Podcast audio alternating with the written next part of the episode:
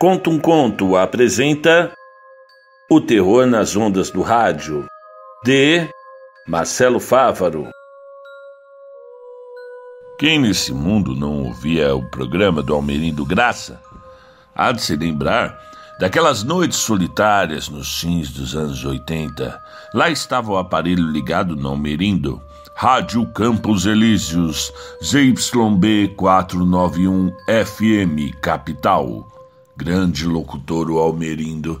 O Campos Noturnos, o seu programa, que ia ao ar das 10 da noite às duas da manhã, era muito bem ouvido pelas almas desajudadas, pelas Marias abandonadas, pelos motoristas de táxi e a gente em geral, que preferia a voz do digníssimo amigo ao amargor da insônia remota.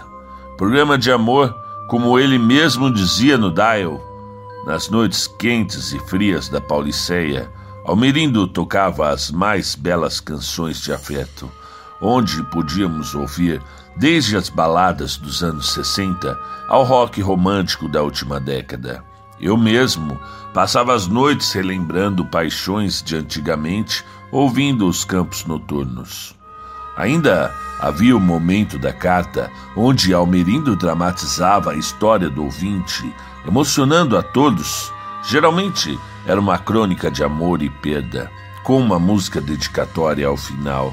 Mesmo em dias em que as cartas não chegavam, como ocorreu naquela semana da greve dos Correios, Almerindo inventava na hora uma narrativa bem marcante, em que os leitores sequer desconfiavam do truque do radialista como ele mesmo divertidamente me confidenciara nas últimas cervejas que tomamos no Boteco do Messias, lá na Barão de Limeira. O grande povo adorava a hora da tradução. Era o momento em que o nosso amigo se sobressaía sempre. Americana, francesa, italiana, não haviam obstáculos. Almerindo sempre encontrava a tradução para a música internacional.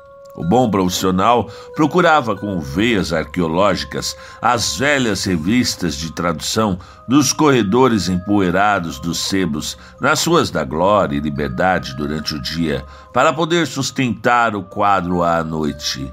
Quando não sobravam mais novidades, ele mesmo eh, sentava-se com o dicionário inglês-português ao lado e, ouvindo a canção concentrado, tentava distinguir algumas palavras. O resto ele mesmo criava. Essas e outras invenções talvez sublinhavam o determinado amor que Almerindo Graça nutria por seus ouvintes. Seu povo era sua vida, dizia o homem grandalhão de olhos marcantes nas mesas, entre uma taça e outra de vinho com os amigos. Era realmente um homem singular, o Almerindo. Sua inigualável arte de conduzir uma boa palestra de boteco conferiu-lhe fama entre os boa-praças e bons malandros do Aroche ao Paysandu. Ali o inestimável camarada era soberano, respeitado entre os prestigiosos e vagabundos, sempre pronto para um agradável dedo de prosa quando saía de seu programa na alta madrugada, esticando sua caminhada pela Rua Aurora, passando pela Praça da República para saudar os amigos e voltando até a São João, onde residia. Todos ficaram impressionados com o triste fim de Almerindo. Aliás, aquele havia sido um ano bem borocochô para o locutor da Alvorada. Sua mãe, única parente, morrera em fevereiro, vítima de um infarto fulminante, deixando o pobre homem sozinho nesse mundo de Deus. Vinha ele, espaçando as visitas aos amigos, os bocados de parla no barléu e as rondas noturnas pelo centro velho garoento. O indivíduo andava pelas sombras. O inverno chegou, enternecendo os corações enfeitiçados. Era nessa época que o Campos Noturnos ganhava mais audiência. Afinal, os que já possuíam seus amores apreciavam juntos. Os que não os tinham desejavam-iam ardilosamente ao ouvir em seus leitos gélidos as melodias afetuosas do programa. Afinal, amor é uma empresa bagunçada sobretudo às almas da Pauliceia noturna. Bem, era verdade quando um ouvinte ou outro ligava na rádio e pedia para falar com Almerindo. Quando conseguiam, não poucos choravam ao relatar seus desamores aos quatro cantos da cidade. Foi numa dessas participações ao vivo que Almerindo conheceu Marilda das Graças. Não seria Maria das Graças, minha flor? Não, Marilda mesmo. Creio eu ter sido um erro no cartório, mas já acostumei. Fique à vontade, meu amor, o espaço é teu. O que se seguiu fora o mais triste e belo relato de amor que Almerindo em toda a sua vida e toda a cidade velha já ouvira. Nosso amigo, que já andava desacorçoado com a vida, mal segurou as lágrimas diante da voz nectária da moça, contando sua infelicidade. Resumindo a obra, tivera ela sido abandonada no altar por um noivo que morrera assassinado a caminho da capela. Não obstante, o maior sentimento que comovera a todos nem foi a trama em si, mas a voz sentida da garota. Suas lágrimas foram remoídas por todos em seus radinhos naquela noite fria de maio. O vento que antes soprava terno no meio da tarde outonal, agora chegava vigoroso, tremendo as janelas e fazendo Almerindo encolher os dedos dentro do sapato forrado de jornal antigo. O inverno, que rouba as horas do dia, transformando a noite no livro mais extenso e solitário, chegara mais cedo aquele ano, entregando as brumas às ruas, fazendo o mais entusiasmado boêmio entristecer diante das noites que vinham cada vez mais frias e densas. A voz doce da garota deixou o coração do radialista ainda mais desamparado diante dos dias vazios que se apresentavam. Almerindo ouviu com o coração a narrativa angustiante de Marilda, agradeceu sua participação e pediu que aguardasse na linha antes de desligar.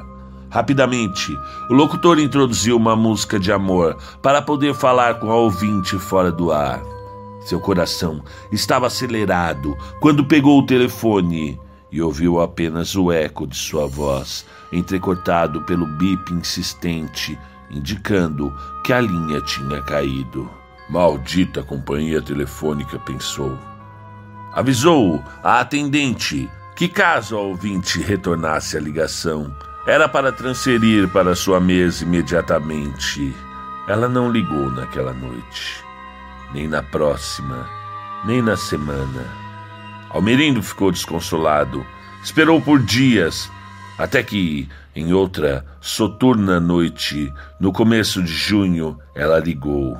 Agradeceu os tantos recados deixados durante a semana de pessoas que se solidarizaram com sua história, pediu uma antiga canção e, quando se preparava para desligar, Almerindo interviu. Por favor, não desligue.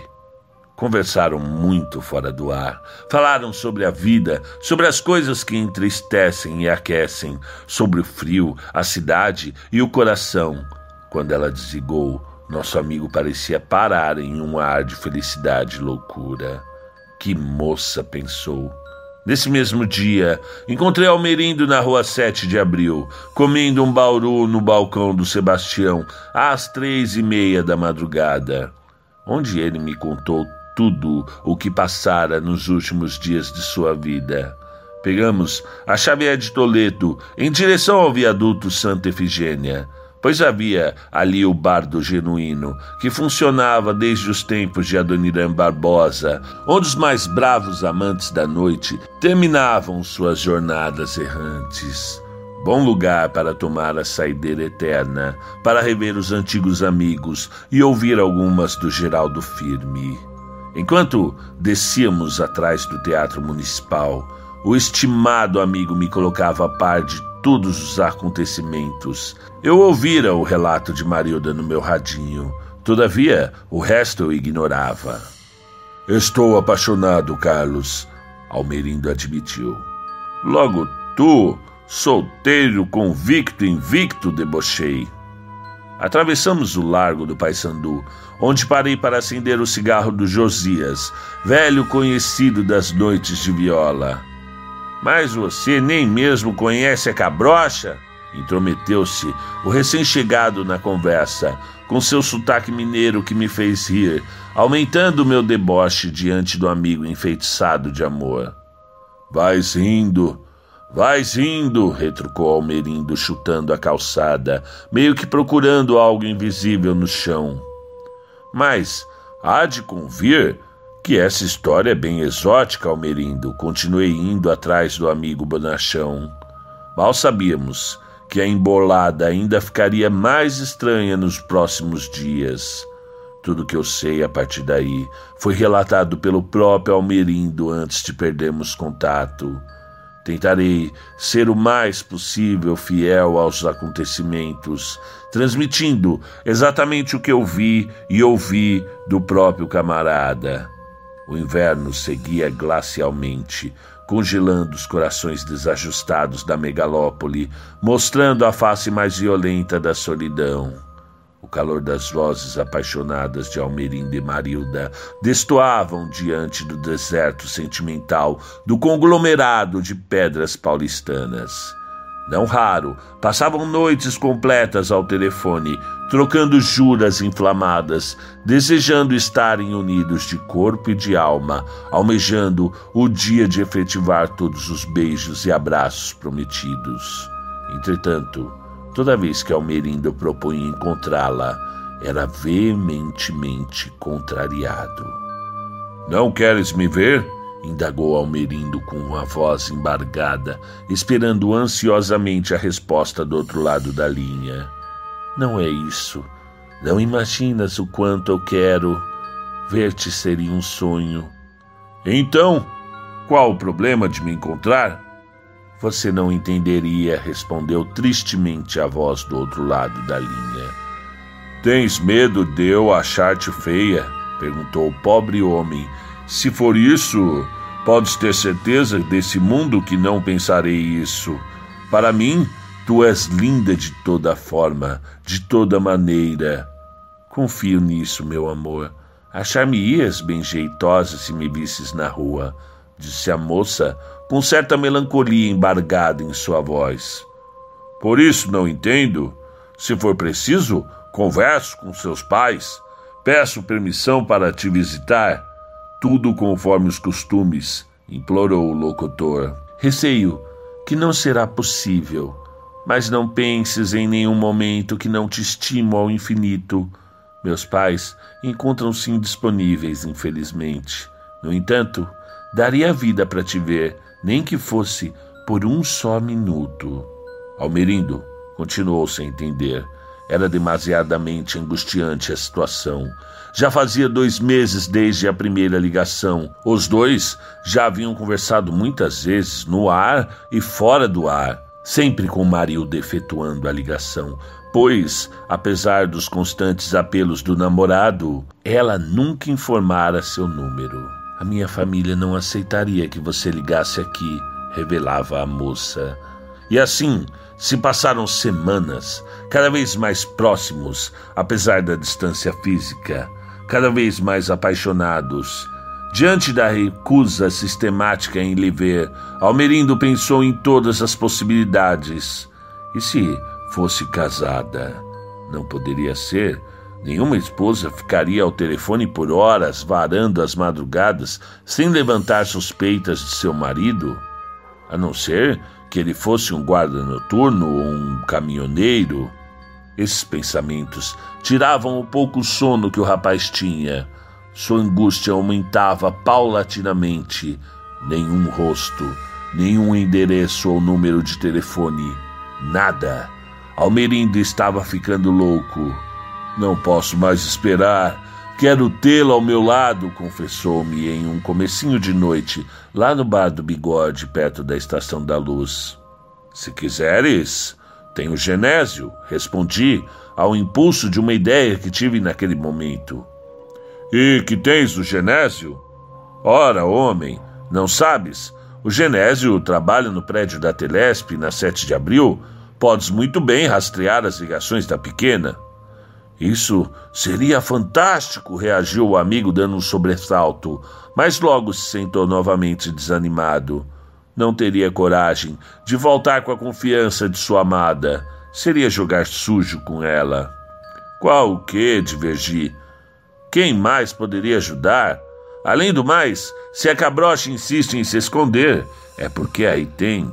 Almerindo nada falou, mas percebi que a ideia mexeu com seus nervos. Júlio já ia pelo final quando o encontrei novamente. Dessa vez, depois do almoço, coincidentemente na rua Marconi. Chega! Não aguento mais. Morro de saudade de quem nunca vi na minha vida. Procuraremos Genésio agora mesmo. Assenti com a cabeça. Fomos andando.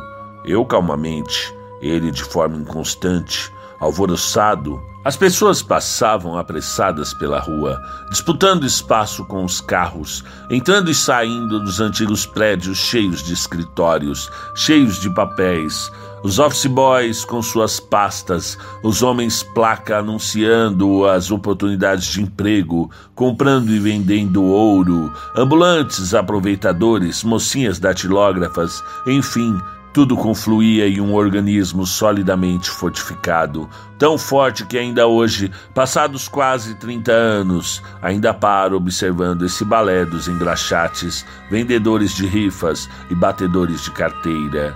Alguns ainda daquela época do programa do Almerindo, outros recrutados pelos melhores. O centro se renova, toma fôlego com novos produtos, reciclando antigas técnicas, como o jogo de adivinhar a bolinha embaixo dos copinhos. Pastores semi-analfabetos gritavam em meio ao calçadão, enquanto Almerindo e eu apertávamos o passo em direção ao escritório de Genésio. Que história! surpreendeu-se Genésio ao ouvir o nosso relato, apagando o cigarro no meio-fio em frente ao prédio da companhia telefônica. Não sei mais o que faço, Genésio, exclamou o radialista. Estou a ponto de fazer qualquer coisa para ter o seu endereço. Calma, não é para tanto. Vamos lá tomar um café na esquina. Logo mais eu puxo as ligações. Essas coisas são fáceis de se resolver. Mas me diga, Carlos, como anda o teu Palmeiras, hein? Genésio era um bom homem, tinha um grande talento para a vida noturna com os camaradas. Entretanto, caiu-se de amores por uma menina vinda lá do Espírito Santo, que o fez largar a existência de boêmio e contrair matrimônio. Hoje, se passar dos dez minutos ao banheiro, a mulher bate-lhe a porta inquirindo sobre o que ele anda fazendo. Pobre homem, bom de coração, mas sequer consegue fazer suas necessidades em paz. Almerindo pagou-lhe o café, também já deixou salvas duas cervejas para o amigo beber mais tarde, e finalmente entramos no prédio. Pela duração e frequência das ligações, foi fácil encontrar o número do telefone que andara fazendo as ligações à rádio. Com o número em mãos, Genésio foi à sala enorme que continha os arquivos de endereços dos clientes. Veja só, você está com sorte. As ligações vieram de um local não muito longe daqui. Vocês podem ir até andando. Eu até iria junto com vocês depois do expediente, mas sabe como é a Jussara. Ela fica chateada se o jantar esfria. Almerindo já soava frio quando interrompeu o amigo. Homem, por favor, diga logo de onde vêm as ligações. É aqui mesmo no centro? O formidável Genésio passou o endereço. Rua Aurora, exclamou meu amigo surpreso ao ler o bilhete. Se corrermos, ainda chegamos antes das quatro. Vens comigo, Carlos. Não saberia o que fazer se ela fosse comprometida. Concordei com a resposta. Almerindo não estava em condições plenas. Até tentei convencê-lo de esperar uns dias, mas confesso que eu mesmo estava me segurando de curiosidade em ver o desfecho da história. Demos adeus ao saudoso Genésio. Digo saudoso porque uns anos depois ele se trancou no banheiro e tomou formicida o que não o livrou ainda de se ver com a mulher que o encheu de porradas, mesmo morto. Descemos pela Ipiranga, passando em frente aos antigos cinemas e ganhando a galeria que dá para a Rua Aurora. Estávamos excitados com a possibilidade de ver a mulher misteriosa. É aqui, disse Almerindo com a voz agoniada. Era uma antiga casa, modesta moradia, com duas grandes janelas de madeira voltadas para a rua e um pequeno portão de ferro que dava para um corredor lateral que se prolongava acompanhando a velha construção. O sobrado era rodeado por duas lojas mais novas, espremido pela modernidade da cidade. Algumas motos ou pedaços de motos eram encostados próximos à calçada suja, esperando pelo mecânico que trabalhava distraído um pouco adiante. Tudo naquele espaço da cidade era meio desolado. Alguns sujeitos passavam olhando fixamente para nós, deixando o ambiente mais opressor. Lembro-me de tudo como se ocorresse novamente em minha memória agora mesmo. Um misto de ojeriza e inquietação. Estávamos tensos, parados em frente à casa remota, sem saber se era melhor chamar ou ir embora. Mal sabíamos que aquilo que nos esperava lá dentro iria nos assombrar para o resto de nossas vidas. A tarde, que já vinha sem sol, agora se tornara escura e uma insistente garoa caía, deixando o aspecto do cenário ainda mais sinistro. Eu tentava em vão esquentar minhas mãos nos bolsos do paletó. Almerindo, entretanto, mal sentia os efeitos do frio que descia lentamente sobre nós. A boa verdade era que naquele momento meu amigo padecia de enorme exasperação, paralisado de temor diante da moradia do que poderia ser o amor de sua vida. Ia eu tocar a campainha, mas fui impedido pela voz entrecortada do amigo, que tomou a frente e, num ápice de coragem, apertou o botão sonoro. Um momento de extrema tensão nos invadiu. Durou alguns instantes, quando finalmente a porta se abriu e da escuridão que denunciava o interior do recinto, vimos a aparição de uma senhora bem idosa. Seus olhos se esforçaram para discernir nossas feições enquanto falava. Pois não. Perdão, senhora. Meu nome é Almerindo. Trabalho na rádio Campos Elíseos. Desculpe meu incômodo, mas a senhora, por acaso, conhece uma moça chamada Marilda das Graças. A senhora, que aparentava ter seus 70 anos, pareceu não entender direito a pergunta simples de um meu amigo. Com quem que o senhor deseja falar? Marilda das Graças, do jeito que eu disse, Marilda. Ela disse ter sido um erro no cartório. A face da velha empalideceu por um momento. Achei que ela iria desmaiar mas logo ela recobrou os sentidos e apenas nos disse: Os senhores podem entrar. Um olhou para o outro, como surpresos com o convite. Será que a idosa já sabia sobre o namoro de Marildo e Almerindo? Qual seria a reação da garota ao ver o homem em sua frente? Estaria ela deitada, doente na cama? Passamos pelo corredor lateral e entramos em uma sala escura com móveis antigos de madeira. Um ambiente lúgubre me oprimia o coração, e uma voz em minha consciência gritava para eu sair daquela casa. A senhora vestia um chale marrom de lã, tinha um aspecto comum, por se dizer. Não exalava vigor, entretanto, não era uma mulher repudiante, era apenas uma senhora envelhecida. O local apesar de personificar a solidão em um misto de melancolia, talvez pelas longas cortinas e as janelas fechadas, também não era digno de se arrepiar. Mesmo assim, tinha meus nervos em sobressaltos de estar naquela casa, uma sensação esmagadora de estar onde não devia. Almerindo permanecia concentrado demais em ver a amada para perceber a estranheza daquele espaço. No canto da sala, em cima de uma mesinha, pousava um gato preto, com os seus olhos mortos, olhando para as fotografias na parede.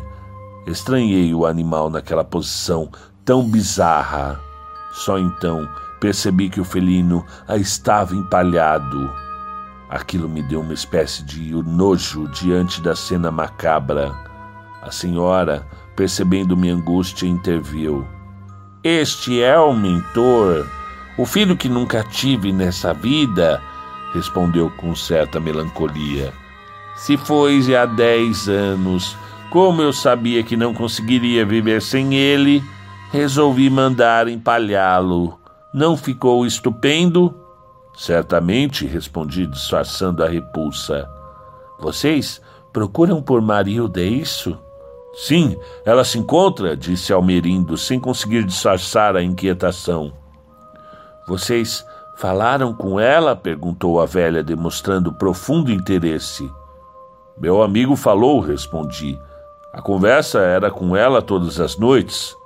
A velha ouvia com atenção. Parou por um momento ao lado de um velho piano. Pousou a mão sobre um instrumento.